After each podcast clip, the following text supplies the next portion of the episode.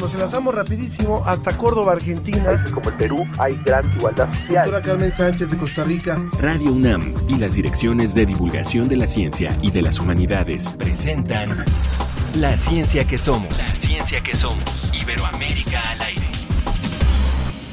Mucho me tiene que pasar para poderme olvidar de todos los besos que no nos dimos. Paredes blancas sin pintar, si no quisimos, si no quisimos. Mucho me tiene que pasar para poderme olvidar.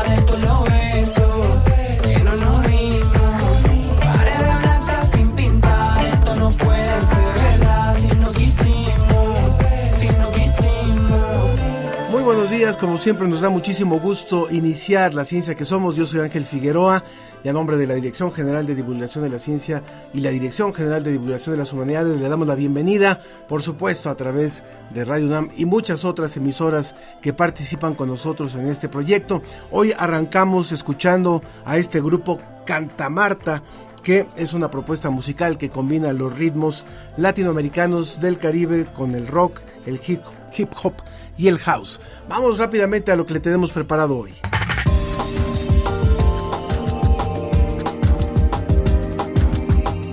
Conozca los pros y contras de la energía nuclear. La Red Mexicana de Periodistas de Ciencia nos presenta el podcast Pan para el Susto.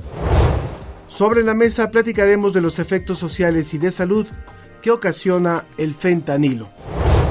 Como siempre, también los invitamos a que participen con nosotros hoy a través de las vías de contacto de las redes sociales, en Facebook La Ciencia que Somos y en Twitter arroba Ciencia que Somos. Comenzamos. ¿Cómo ves?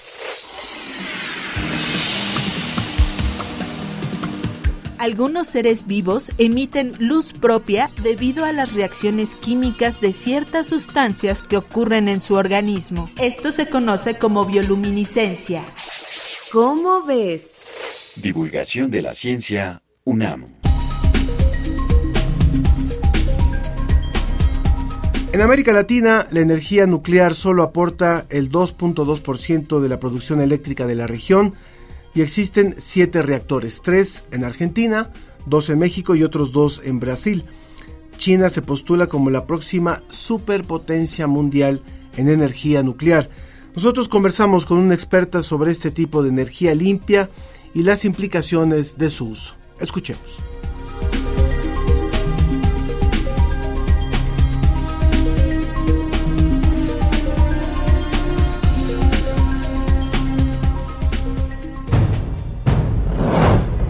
Las acciones de hoy por nuestro futuro.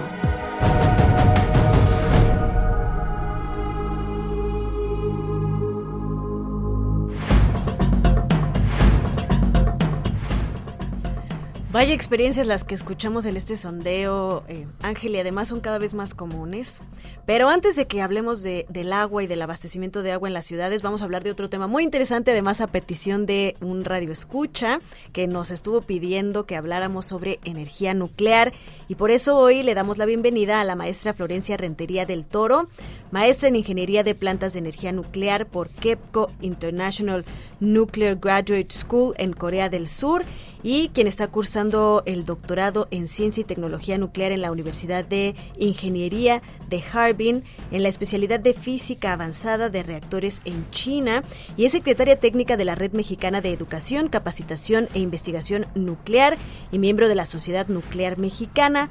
Y también a Brian Oliva Ambrosi, quien es comunicólogo por la UNAM eh, y que es director de Pronuclear y miembro activo de la Sociedad Nuclear Mexicana en proyectos de divulgación. Bienvenidos, muchas gracias por estar en la ciencia que somos. Pues la energía nuclear ha sido mm, pues satanizada, ¿no? Hay, hay muchas opiniones en contra por los accidentes que ha habido eh, alrededor del mundo. Pero, ¿qué es lo que realmente sucede? ¿Qué, ¿De qué se trata realmente la energía nuclear? Maestra Florencia, ¿Qué es la energía nuclear? Primero para entender qué es lo que sucede eh, con los átomos para poder crear esta energía nuclear. Muy buen día a todos en el estudio, muchas gracias por la invitación. Y pues la energía nuclear es una energía de carga base que produce energía eléctrica constantemente.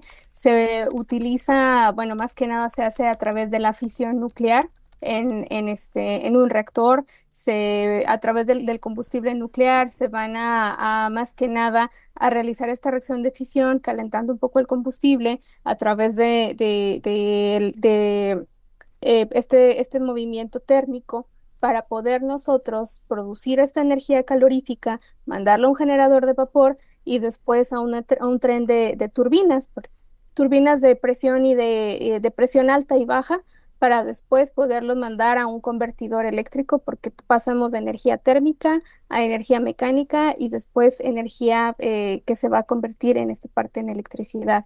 Entonces, pues durante más de cinco décadas la energía nuclear ha evitado acumulativamente la emisión de alrededor de 70 gigatoneladas de dióxido de carbono y continúa evitando más de, una, de, de 2 mil millones de toneladas de dióxido de CO2 al año, además de que pues es una eh, fuente de energía de electricidad gestionable y flexible.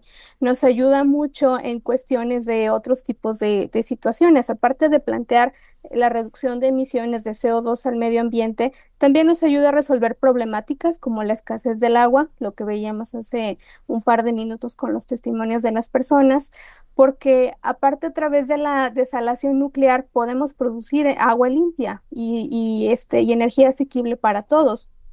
Las centrales nucleares, al no quemar combustibles fósiles, no emiten CO2 durante su operación. En cuanto a la ocupación del terreno, cuando alcanzan pues valores muy relativos y, significativos, eh, es más que nada un, tipo de, energía muy, limpia. La operación de centrales nucleares eh, eh, alrededor del mundo genera alrededor de 10% de la energía eléctrica de todo el mundo países como Francia, eh, eh, Suecia tienen más del, del 40%, en este caso 70% de la electricidad en Francia proviene de centrales nucleares y 40% en Suecia. Entonces, pues eh, alrededor del mundo hay otros países también que están apostándole a este tipo de tecnologías. Si bien es cierto que la energía nuclear representa una alternativa, todavía hay cierta discusión y de eso también queremos hablar en, eh, en este programa, pero cuando se habla de la energía nuclear, se habla de la energía nuclear versus, a veces, versus otro tipo de energías. Entonces, eh, recientemente incluso se ha dicho que la energía nuclear se puede considerar verde y hay algunos, eh, algunas instancias como Greenpeace que dicen, no, no, no, no, no, por supuesto que no, ¿cómo se atreven a llamarla verde? Pero lo cierto es que ah, durante muchas décadas la humanidad ha estado funcionando con energías fósiles, o sea, energías que se que se producen a partir de elementos fósiles.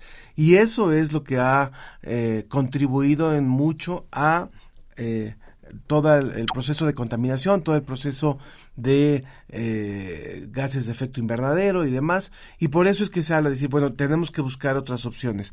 ¿Hasta dónde, Brian, podríamos pensar que realmente la energía nuclear puede ser un contrapeso real, real, a las otras energías, sobre todo a las energías que provienen de elementos fósiles, y no eh, y qué pasa con las energías llamadas verdes o alternativas.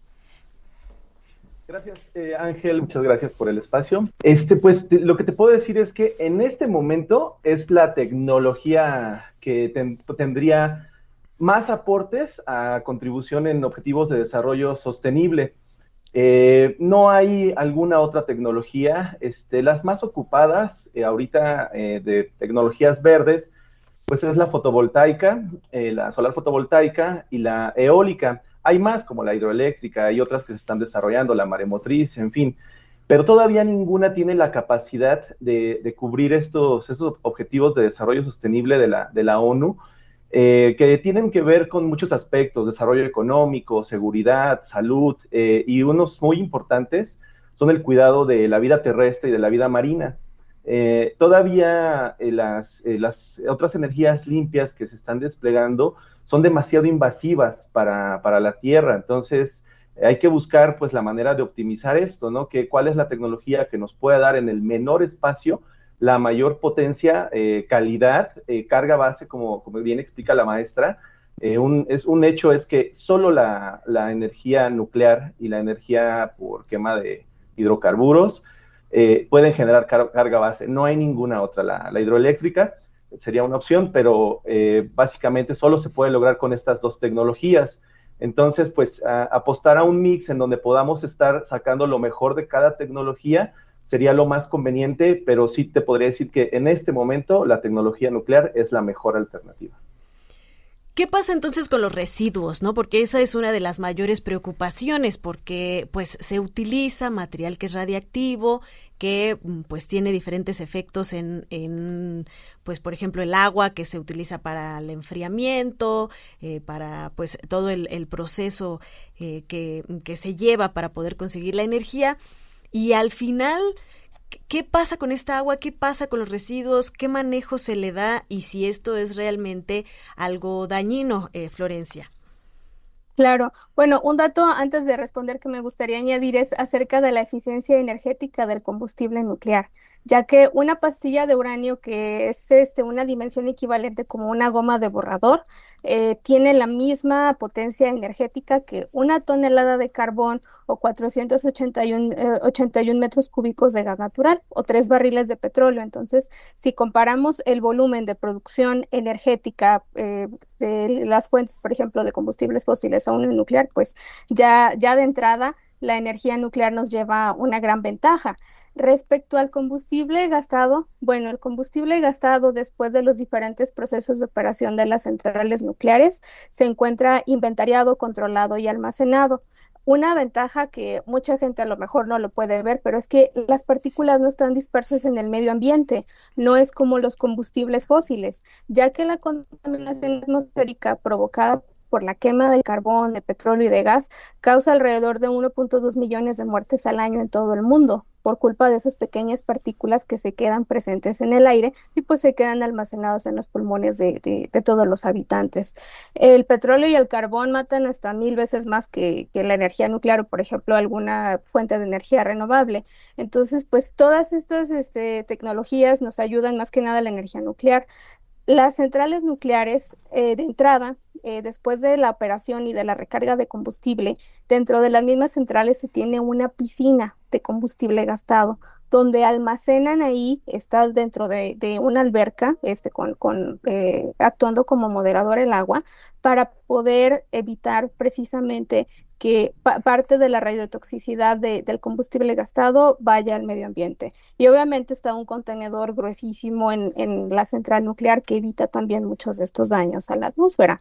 Entonces, la, la piscina nos ayuda, es como una primera barrera. Cuando se tiene la piscina ya llena, que llegó a su máxima capacidad, ya se procede a un almacenamiento en contenedores secos o húmedos antes de, de llevarlos a un repositorio geológico, que también esa es otra alternativa, pero depende mucho de las políticas de cada país, cuál es la cantidad de residuos o el volumen que se tiene de, de, los este, combustibles gastados, ya dependiendo se forman otras estrategias de, de almacenamiento, pero de entrada el combustible se encuentra inventariado, controlado y almacenado, sin ningún daño de exposición a la población.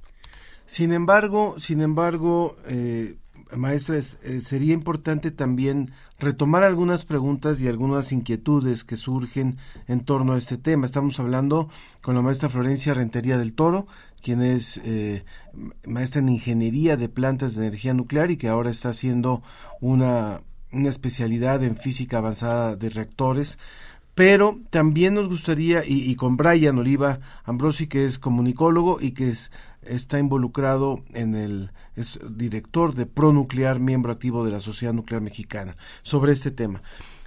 Cuando se habla de energía nuclear en, eh, en nuestro país y en otros, pero en nuestro país, claramente hay opiniones encontradas. Hay gente que tiene mucho temor. ¿Por qué? Porque vienen los referentes, viene Chernobyl, viene Fukushima, o sea, vienen diferentes eh, experiencias que han sido eh, difícilmente controladas y siempre es un riesgo que existe en algunas de estas plantas. En caso de México solamente contamos con dos. Laguna Verde, ¿no? Exactamente. Y, y eh, al igual que Brasil, o sea, son pocas plantas en comparación con, con lugares como Estados Unidos donde hay una gran cantidad de plantas nucleares.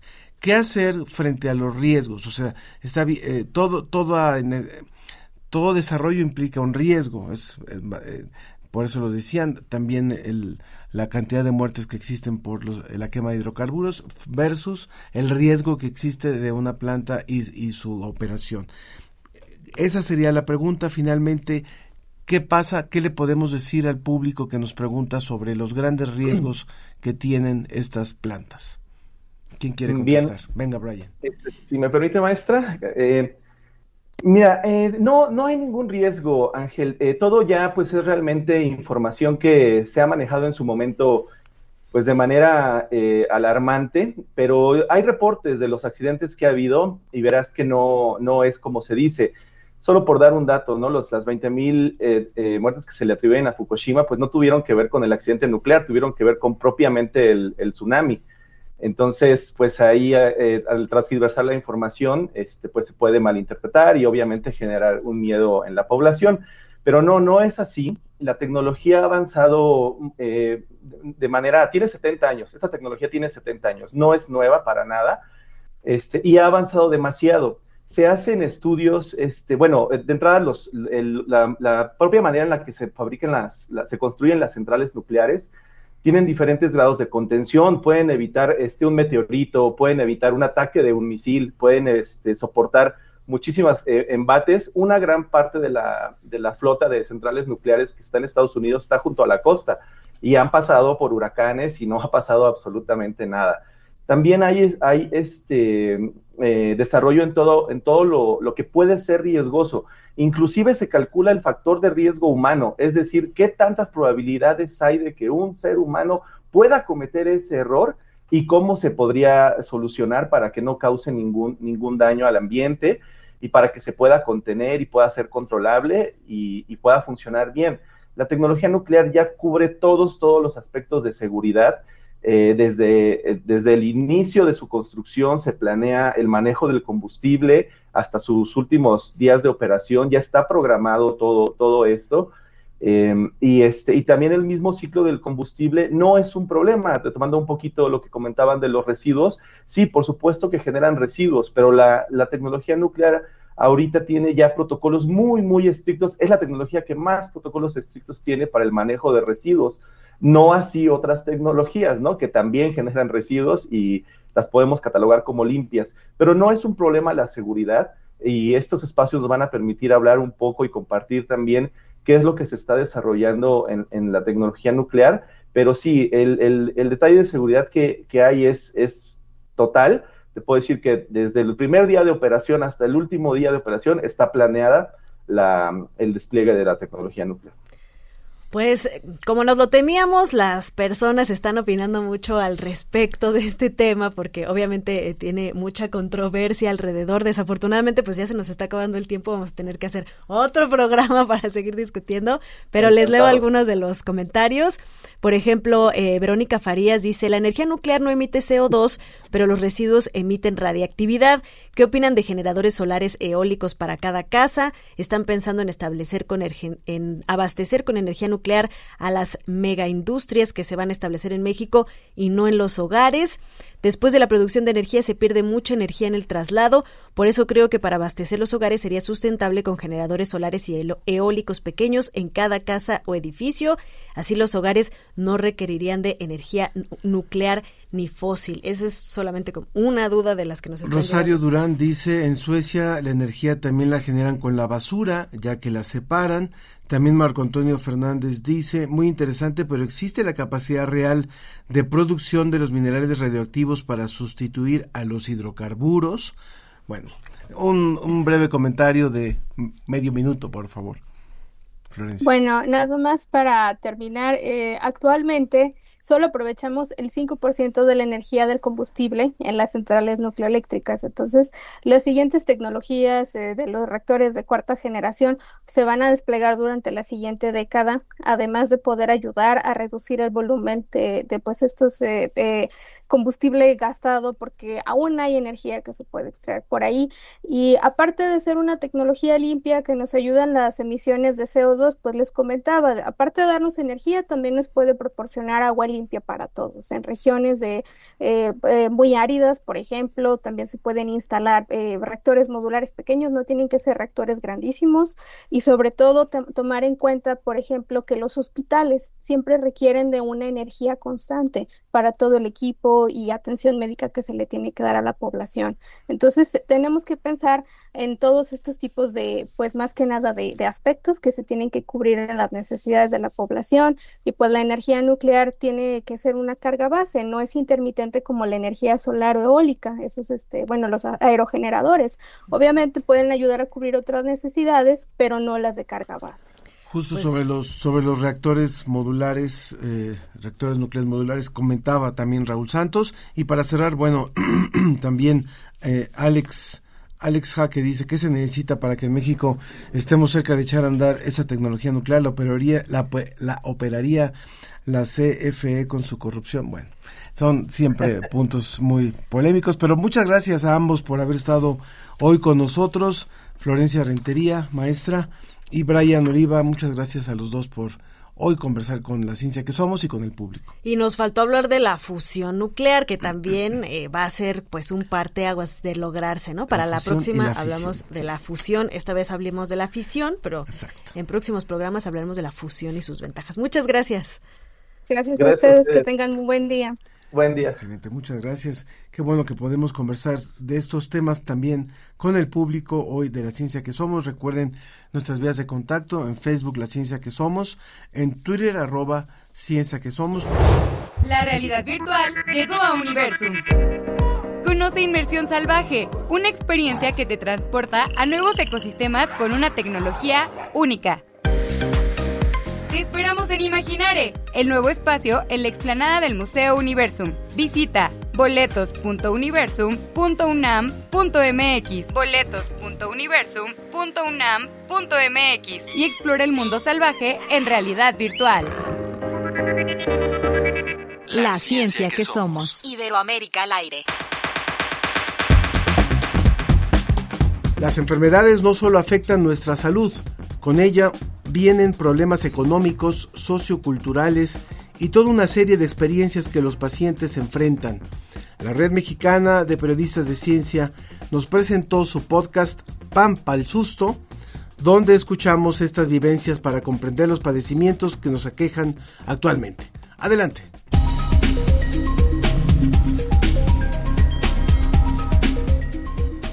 Continuamos en la ciencia que somos, nos da muchísimo gusto tener ya a nuestra próxima invitada. Ella es Mari Carmen Clement.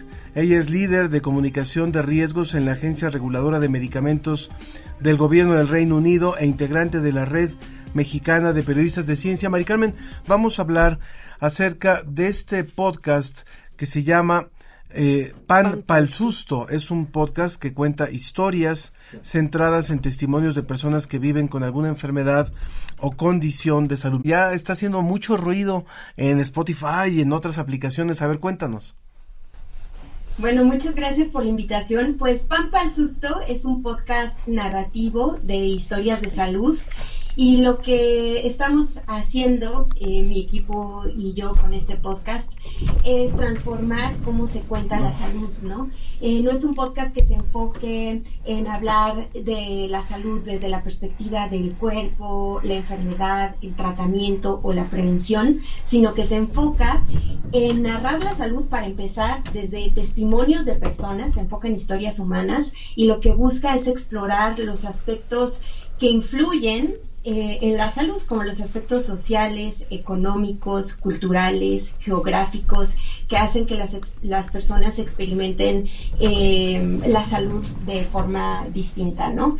El podcast surge después de mi experiencia trabajando con muchos pacientes que eran candidatos a trasplante de pulmón y cuando yo trabajaba con ellos me daba cuenta que estas personas tenían grandes historias que yo sentía que eran tesoros, ¿no? Que todo mundo debería escuchar y me llamaba mucho la atención que siendo que todas estas personas eran candidatas a trasplante de pulmón, lo que cada una de ellas quería decidir sobre su vida era distinto, ¿no?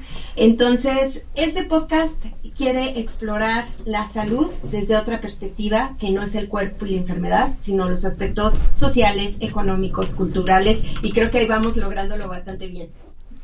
Está verdaderamente muy interesante, Mari Carmen. Además, em, pues estoy viendo aquí algunos de los temas que han tratado, como por ejemplo las enfermedades invisibles, ¿no? Que tú ves una persona y no sabes realmente lo que está pasando. O, por ejemplo, eh, pues esta situación con las pseudociencias, ¿no? Que, que también es es muy aguda, muy grave, sobre todo en nuestros países donde se dan muchas recomendaciones, vas con tu tía y te dice, no, pues úntate esto, ponte esto y al rato se vuelve un verdadero problema. Cuéntanos un poco como cuáles son estos temas que han logrado tratar en el podcast. Sí, es que justamente eh, lo que queremos es ver la salud como eso que no es algo que ocurre exclusivamente desde la perspectiva individual o en el cuerpo de una persona, ¿no? La salud es un problema que incluye varios fenómenos. Entonces, por ejemplo, el vivir con una condición que es invisible para los ojos de los demás. Una de las historias está enfocada en fibromialgia, que es una enfermedad eh, donde se experimenta dolor crónico. Las personas, sobre todo mujeres, em, experimentan dolor continuo. No se ve, la enfermedad no se puede, ni se ve, ni hay una prueba para diagnosticarla, pero los dolores son tremendos en todo el cuerpo y bueno, nunca se quita, ¿no? Y entonces, ¿a qué le lleva a esta persona, en este caso el testimonio se llama Adriana, pues a vivir una condición que todo mundo pone en duda, todo mundo cuestiona y la juzga continuamente porque no confía que de verdad tiene una condición, ¿no? Entonces, vivir una enfermedad a la que te expones a todo el prejuicio social y a esta continua necesidad de comprobar que de verdad tienes algo, ¿no? Ese es un ejemplo. Y el de las pseudociencias, también eh, esta historia que se llama el chasquido en las rodillas, trata otro fenómeno de la salud, que es, por ejemplo, la corrupción en la venta de productos que no están regulados ni certificados. En este caso, un producto llamado Ajo King, eh, que se vende como un producto natural y supuestamente mágico para el dolor. Y verdaderamente la experiencia de las personas se siente como mágico, ¿no? Les quita dolores que en años nunca se les habían quitado. La pregunta es, ¿por qué un un producto supuestamente natural, herbal, puede quitar dolores que nada había logrado quitar. Bueno, aquí voy a hacer un poco un spoiler, pero la respuesta es, pues porque tiene cortisona. Eh, y esa cortisona no está reportada como uno de los componentes, ¿no? Entonces, ¿qué es lo que sucede? Que a la persona se le quita el dolor, pero después vienen problemas muchísimos más graves que el dolor en las rodillas, ¿no? Y eh, bueno, el podcast explora, por ejemplo, cómo es que se está comerciando a esta escala tan grande productos no regulados que se venden como mágicos. Eh, y bueno, eh, con esta investigación, en este caso de Aleida Rueda, una de las integrantes del equipo, pues se da cuenta que de hecho es imposible rastrear dónde en México se están produciendo, ¿no? La, dirección que aparece de la venta de estos productos es falsa. Y así, entonces lo que hacemos es eh, adentrarnos en historias donde vemos la salud como todo un fenómeno eh, que incluye varios aspectos. Otro tema en, la historia más reciente sobre eh, los dientes, hasta con los dientes nos metemos, es por ejemplo como una mujer, el dentista le sugiere retirarle todas las piezas dentales, absolutamente todas, y bueno, cuando no era necesario, ¿no? Ella solo requería que se le movieran dos o tres dientes, pero él le sugiere quitarle todos por el negocio tan grande que representa retirar los dientes y luego poner implantes. Y cuando hacemos la investigación nos damos cuenta que este es un problema que responde al fenómeno de turismo médico que está ocurriendo en este caso específicamente en Baja California, ¿no? Entonces, bueno, así tenemos... Eh, muchas historias. No todas son tristes y dolorosas. Otro aspecto que hemos explorado en las historias es justamente cómo atravesar por un problema de salud transforma la vida de las personas en lo emocional. A veces los lleva a descubrir la resiliencia, su fuerza interior eh, que nunca habían conocido y los lleva, eh, estoy hablando específicamente de una historia de un atleta de alto rendimiento en remo, quien repentinamente ya no podía ni caminar ni hacer una sentadilla y ningún, ni él ni ningún médico sabía por qué. Y entonces, eh, hablar de salud también es hablar de historias de superación personal, de resistencia, em, de paciencia, de rehabilitación, eh, que conecta con lo más profundo del sentido de la vida para las personas, ¿no? Claro, sin caer en romantizar, atravesar por ninguna enfermedad. Pero bueno, ese es el tipo de historias que hemos explorado con Pampa el Susto. Estamos hablando, si usted nos acaba de sintonizar, con Mari Carmen Clement Palmer, Ella es líder de comunicación de riesgos de la Agencia Reguladora de Medicamentos del Gobierno del Reino Unido y también es integrante de la Red Mexicana de Periodistas de Ciencia y parte de este equipo de este podcast que se llama Pan Pal Susto, que hoy en particular nos ha hecho falta este pan pal susto porque estamos transmitiendo nuevamente desde la cabina y siempre esto implica esta adrenalina sabrosa de, de, hacer la radio desde en vivo. Pero algo que es muy importante también preguntarte, Mari Carmen, eh, ustedes al crear este podcast están abriendo una puerta para, para una serie de personas que han vivido padecimientos distintos y que quieren hablar, porque muchas veces algunos quieren compartir su experiencia para ayudar a otros, para, para eh, empoderar a otros, para darle herramientas a otros. Entonces, por un lado, reconocer que esto se convierte en una vitrina, en un espacio para poder hablar, pero también es un espacio para poder escuchar. ¿Qué ha pasado con quienes han escuchado este podcast. Por supuesto que hoy van a tener más audiencia y van a tener más descargas, pero ¿qué ha pasado con quienes, cómo ha sido recibido este podcast entre los eh, escuchas? Lo dices muy bien, ha sido un espacio para poder hablar y para poder escuchar. Quien habla, muchas veces nos han dicho ya que es la primera vez que se sienten así de escuchados y que sienten que hay un espacio para contar con lujo de detalle cómo se vive y cómo se siente su enfermedad. Y quienes escuchan, eh, hemos tenido toda una serie de comentarios eh, desde decirnos, no, no inventes, eh, haber escuchado esta historia de fibromialgia ya me cambió por completo cómo percibo a mi cuñada. La verdad es que me caía súper mal, pero desde que este, escuché esa historia, eh, me cambió la perspectiva de por qué mi cuñada siempre está de mal humor. Pues claro, si vive con dolor crónico, eh, le, cambió la percepción que tenía de ella, ¿no? Desde cosas así, o gente que ha, eh, bueno, se fue de espaldas con la historia de la del chasquido en las rodillas de este producto mágico, natural, supuestamente Ajo King. Hemos tenido gente que ya toma la decisión de dejar de consumir un medicamento por enterarse de una investigación de, este tipo. Eh, atletas que se sienten por primera vez identificados con algo que les estaba pasando después de escuchar esa historia, o gente que simplemente dice, ¿sabes qué? Creo que jamás voy a poner en duda eh, cuando alguien me diga que se siente mal, o no voy a juzgar a otro cuando estoy en una posición donde en realidad no entiendo lo que esa persona está atravesando, ¿no? Entonces yo lo resumiría como que la respuesta ha sido eh, definitivamente como de levantar empatía en las personas y mm, un interés genuino en escuchar eh, las diferentes formas de vivir, ¿no? Porque las condiciones de salud es un aspecto más que nos hace diversos. A veces consideramos la diversidad desde la perspectiva de género, sociocultural, pero la salud es un elemento más que nos hace ser distintos. Entonces, creo que la respuesta en la escucha ha sido como decir, hoy creo que estaba juzgando sin entender y eh, justamente la gente dice, prefiero escuchar en vez de juzgar y están abiertos a saber más, a escuchar más historias. Y justo en ese sentido quiero aprovechar para decir que las historias para la, siguiente temporada.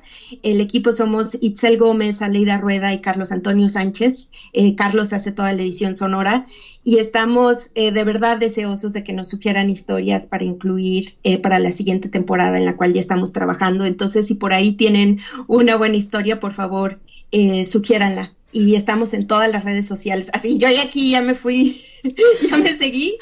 No, pues, quiero aprovechar para decirles que estamos en todas las redes, en Facebook, Twitter, Instagram, LinkedIn. Ahí em, buscamos el Pampa Estamos como Pampa al Susto. Mari Carmen, pues eh, va a ser muy interesante. Yo creo que todos tenemos una historia así de salud, de un caso extraño, extravagante, de lo que nos pasa con nuestros cuerpos y la experiencia que tenemos de ellos y cómo solucionamos estos problemas. Para terminar, nada más me gustaría preguntarte, Pampa al susto, pues es una frase muy mexicana, ¿no? O sea, creo que nosotros la tenemos bien manejada. ¿Ustedes abordan casos de toda América Latina, también tú que estás en el Reino Unido o solamente de México? ¿Cuál es eh, el, enfoque? Eh, mira, las historias que tenemos hasta ahora, eh, la mayoría son eh, bueno, si no es que todas hasta ahorita son de México, nos interesa extendernos más hacia América Latina. Ya tenemos testimonios de España, por ejemplo, que estarán en la siguiente temporada. Eh, pero sí, la frase es muy local, es muy de México y el nombre de Pampa el Susto vino porque cuando yo estaba, antes de que fuéramos un equipo, porque ahora somos un equipo de cuatro personas, pero originalmente estaba yo solita pensando, ¿y cómo se va a llamar mi podcast y todo? Y bueno, desde una experiencia muy personal, yo tengo tengo eh, diabetes tipo 1 y continuamente me, expuse a esa pregunta de que si me había dado diabetes por un susto y me daba mucha risa eso y yo decía, sí, sí, me dio un susto y no me comí mi pan porque ven que tenemos esta idea popular equivocada, es un mito, de que cuando tienes un susto te deberías comer un pan para evitar que te dé diabetes, ¿no? Entonces, como yo tengo diabetes tipo 1, yo les decía, sí, sí, sí, me dio un susto y no me eché mi pancito y por eso tengo diabetes.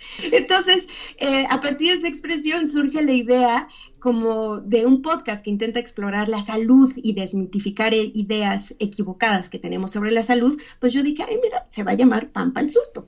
Eh, eh, bueno, pues ahí es la, historia del título. no sé si en otros países se quedan así de qué, qué es eso. se tratará de repostería ese podcast, pero bueno, hasta ahora esperemos que haya quedado clara la idea.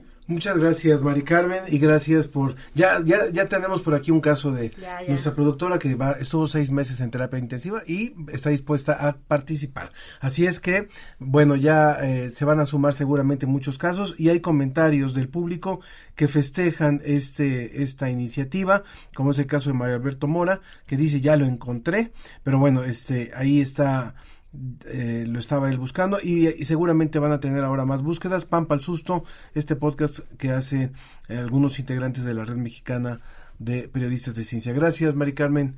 Clement, muchas gracias por estar con nosotros. gracias. La ciencia que somos. Iberoamérica al aire. El fentanilo es 100 veces más fuerte que la morfina y ha puesto en jaque a Estados Unidos y a México sobre todo en la frontera norte. ¿Cuáles son los orígenes y efectos del fentanilo? Descúbralo en la siguiente mesa.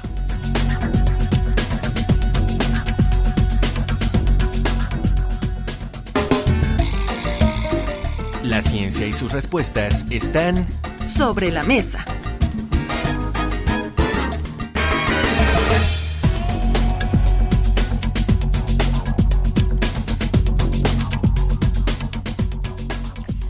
Pues les recordamos que tenemos importantes vías de contacto con ustedes para que nos manden todas sus preguntas y comentarios. En Facebook, La Ciencia que Somos, y en Twitter, en arroba Ciencia que Somos, para que puedan también entrar en contacto con nosotros. Listos ya para nuestro siguiente tema. Así es, vamos a hablar del tema del momento, el fentanilo, qué es lo que está sucediendo con toda esta crisis del fentanilo en todo el mundo. Y para platicarnos al respecto, está con nosotros el doctor Raúl Benítez Manaut, doctor en estudios latinoamericanos por la UNAM, investigador adscrito al área de estudios de integración en el Centro de Investigaciones sobre América del Norte, el CISAN de la UNAM, y profesor de posgrado en estudios de relaciones internacionales en la Facultad de Ciencias Políticas y Sociales de la UNAM. Y también está con nosotros el doctor Omar Omar Carrasco Ortega, jefe del Departamento de Farmacología de la Facultad de Medicina de la UNAM. Entonces, muy importante para que nos expliquen estos dos aspectos, tanto el científico farmacológico, lo que sucede con el fentanilo, con, como lo que está sucediendo en términos más eh, de relaciones internacionales, en términos eh, jurídicos, etcétera. Bienvenidos, muchas gracias por estar con nosotros en la ciencia que somos. Primero me gustaría que tuviéramos el contexto. ¿Por qué el fentanilo es tan em, es el tema en este momento. ¿Por qué es tan dañino? ¿Por qué está causando esta crisis, no solamente de salud, sino incluso ya de relaciones eh, internacionales, ¿no? incluso diplomática? Si gusta, eh, primero, em, doctor Benítez, darnos su perspectiva. Bueno, antes que nada deseo saludar a toda la audiencia de la ciencia que somos, un programa muy ilustrativo y, muy de la UNAM, y los felicito por la eh, redacción de este programa, por la conducción. Eh, el fentanilo es una de las últimas drogas de moda que se está vendiendo en muchos mercados eh, de Europa y de Estados Unidos principalmente, pero no exclusivamente, también hay venta y consumo de fentanilo en nuestro país de menor dimensión pero pertenece a la familia de las metanfetaminas y pertenece pues, a una serie de drogas químicas que se producen en laboratorios sencillos. Es muy fácil de producir, este, teniendo la fórmula, se puede producir muy fácil solo teniendo la materia prima. La materia prima en este momento viene de fábricas químicas de China y se importa pues, de, de, forma ilegal a México por los puestos, puertos del Océano Pacífico. Y hay este, fábricas de fentanilo artesanales en el estado de Nayarita, en Jalisco y en Sinaloa.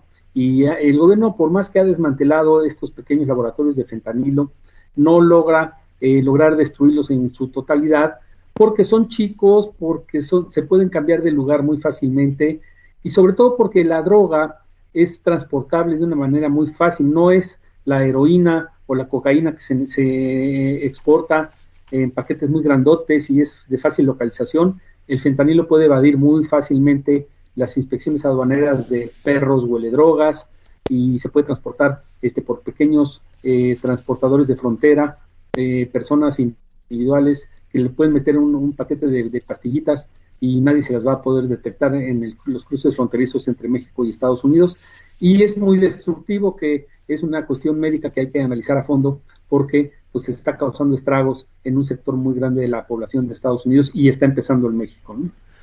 Yo quisiera preguntarle a nuestro otro invitado, el doctor Omar Carrasco, finalmente, este es el contexto, digamos, eh, económico y el contexto social que, ocurre en torno al fentanilo, pero también, eh, finalmente, el, el, fentanilo inició como un, como un opioide, como un fármaco, y después se le vio el el, el, mercado, en el mercado de la droga, y entonces empezó a proliferar. Hemos visto estos videos brutales en, las calles de Filadelfia y en algunos puntos de, de los Estados Unidos de, de estas especies de zombies que son eh, quienes consumen esta droga. ¿Cómo se da ese paso de un uso eh, farmacéutico al uso de ya de, del masivo para la venta como droga, como droga de consumo personal?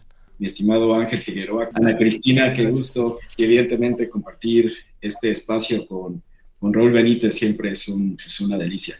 Eh, la, primera, la primera precisión, como, bien apuntaste, este es un, es un análogo sintético de la morfina, es un opioide, y pues la naturaleza de, estos fármacos es altamente adictiva. Eh, hay una, hay una constante en todas las sustancias adictivas. Hay un aumento de neurotransmisiones de, dopamina en el cerebro y eso hace que en los centros de gratificación nos sentamos bien, ¿no? Entonces, haciendo honor al, título de este extraordinario programa, La ciencia que somos, ¿no? Eh, entender que todas las drogas, todas, la que ustedes me digan, eh, alcohol, nicotina, eh, morfina, en este caso fentanilo, todas estas aumentan dopamina en los centros de gratificación. Y entonces, lo que entiende el cerebro es, ok, me siento muy bien, lo tengo que seguir haciendo, ¿no? Y eso eh, se ha normalizado en el caso de las, de las drogas que encontramos en las esquinas de, nuestros barrios, ¿no? En las tiendas de conveniencia con alcohol o tabaco, ¿no? La gente va para sentirse bien, para este rush de, de, dopamina en los centros de gratificación. Y la diferencia entre estas drogas es qué tanto hay este, este rush de, bienestar y qué tan rápido lo alcanza. En el caso de, fentanilo es, es increíblemente alto y por eso eh, la gente, pues eh, ustedes lo han notado no solamente con esta droga, sino con otras, empieza a gastar más de lo que gana o empieza a vender lo que tiene para poder tener acceso a estas drogas y eso eventualmente pues rompe su, su, núcleo familiar y, de vida y pues nosotros podemos observar estas imágenes que, que, se, han, se, han, mostrado recientemente, pero no solamente con fentanilo, sino eso también pasa con heroína, eso también pasa con morfina, eso también pasa con alcohol. Eh, hay alteraciones en el sistema nervioso central que eventualmente causan este, este grado de deterioro. Eh, ¿Por qué se ha convertido? Bueno, ya hablamos un poco de por qué hay tanto consumo de fentanilo, no solamente en los Estados Unidos, donde hay una verdadera crisis, sino también en nuestro país y en otros países de América Latina y el mundo. Pero ¿por qué se está convirtiendo, doctor Benítez, también en un problema diplomático y legal? Bueno, se convierte en un problema diplomático porque Estados Unidos acusa a México de que México no controla las fábricas de fentanilo, y que la corrupción en las aduanas permite que ingresen los químicos que vienen de China, principalmente de China, eh, en, los puertos de Lázaro Cárdenas eh, y Manzanillo.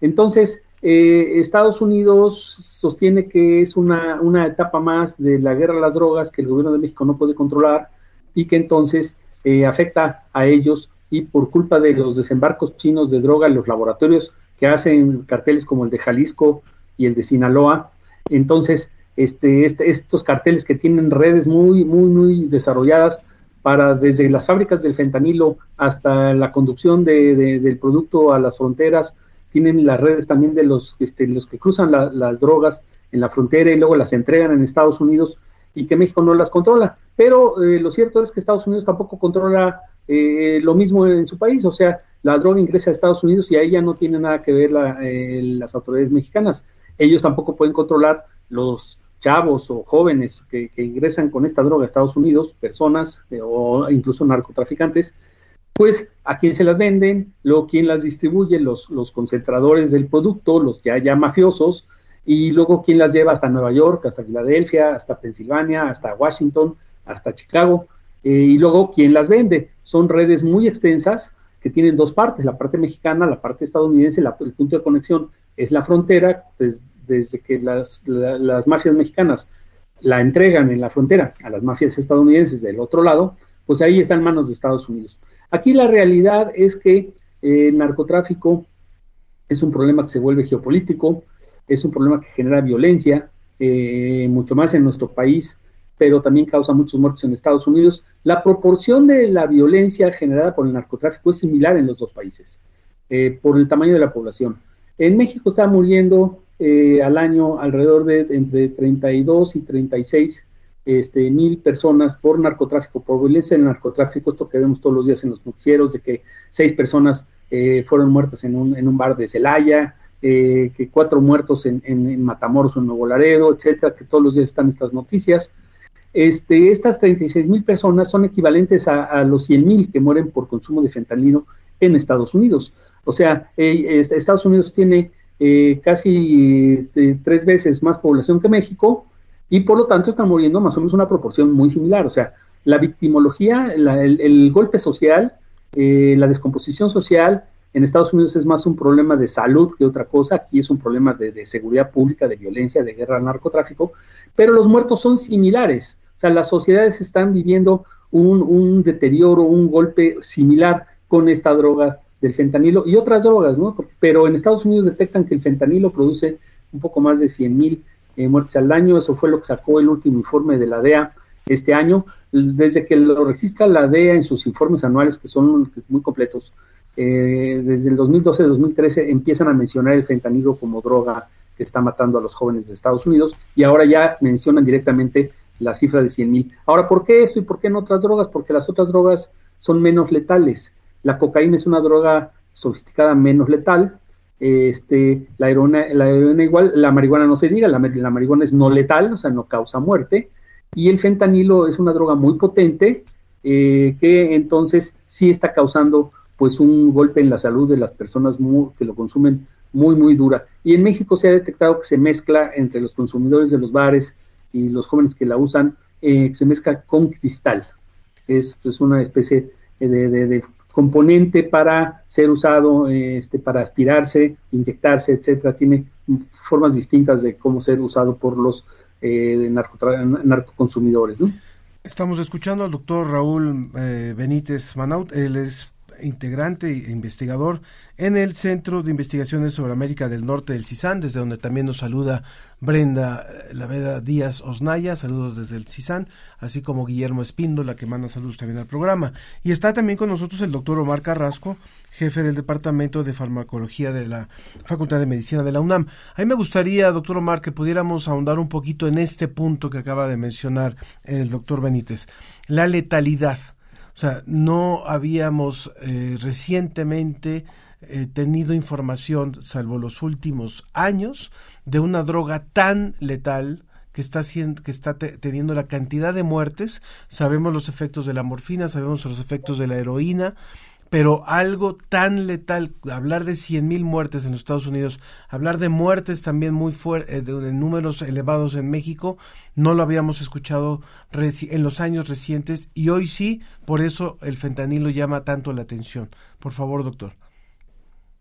Pues cada que, que me invitan a hablar de fármacos, siempre digo que todos son peligrosos, dependiendo de la dosis y cómo los utilicemos, ¿no?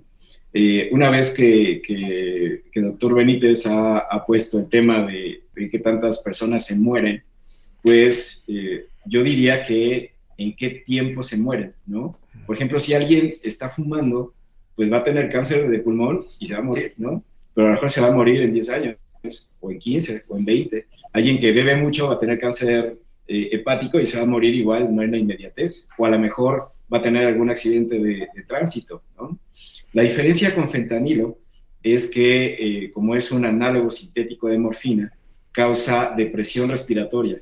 Los receptores opioides eh, MU están en el sistema nervioso central, en las fibras del dolor, por eso es un extraordinario analgésico y es un extraordinario fármaco que utilizamos durante los procesos operatorios, pero también los receptores opioides eh, están vinculados con el proceso de ventilación y entonces la gente literalmente se queda sin oxígeno porque no respira.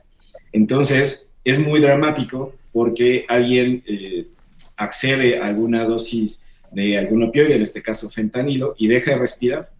Y el, el, ataque o el, o el, problema médico debe ser atendido de inmediato. Eh, tenemos algunos eh, antagonistas de receptores opioides que se llaman naloxona, y entonces eso lo tenemos que administrar de inmediato porque si no, eh, la persona se muere. Evidentemente, todas estas estrategias de, rescate, pues las tenemos a nivel hospitalario, pues nosotros estamos tratando a alguien de un dolor terrible por cáncer o estamos tratando a alguien que lo estamos partiendo a la mitad literalmente para hacerle una cirugía, pues para que no sufra dolor utilizamos este tipo de fármacos y tenemos todas las medidas necesarias para que no tenga una depresión respiratoria.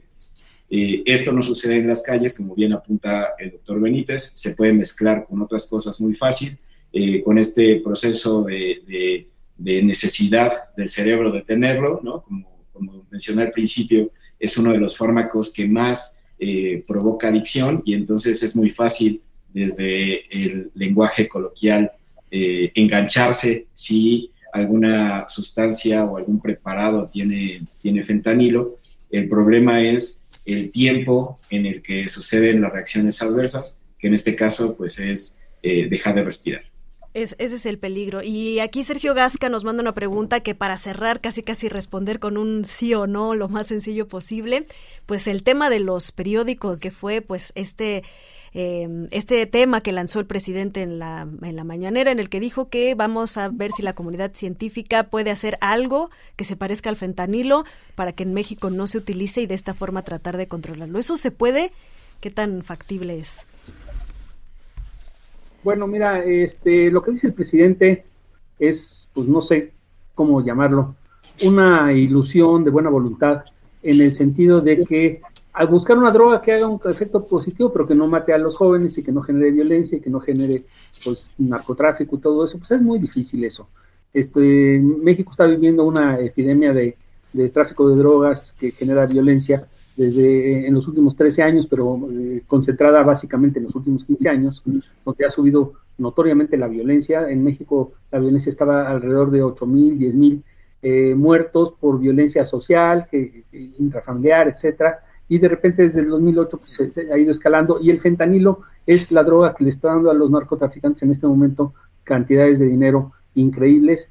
Y entonces se da la violencia por controlar los centros de consumo, los bares, los antros, eh, a nivel local, como vimos, por ejemplo, en, el antro este, en Apaseo del Grande hace unos días, eh, ahí era la lucha por ver qué mafia eh, distribuye en ese bar eh, las pastillas de cristal con fentanilo, para que los jóvenes en el bar la, la, este, la fumen y, se, y la consuman. Entonces, esto es, es atroz, y es muy difícil decir, pues vamos a que los químicos nos, nos hagan otro producto, ¿no? Esto, amerita, amerita entonces un, un, nuevo programa sobre este tema. Eh, prometemos, ya, ya nos dice aquí nuestra productora que sí.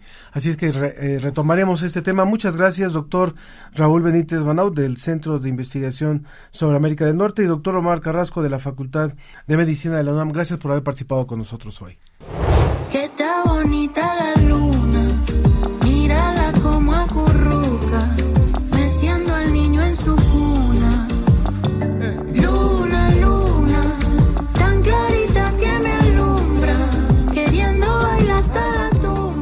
Con esta música nos despedimos. Muchas gracias por haber estado hoy con nosotros aquí en La Ciencia que Somos. Yo soy Ángel Figueroa y lo espero la próxima semana. Santo culebra, oído malestar, balas gastadas en todos los bailes, corona que adornan la cima del altar mares tan fríos me quema el rocío. Piragua no aguanta la ansia del río y desde el castillo, cielo sombrío. Ella se asoma esperando que llegue la luna.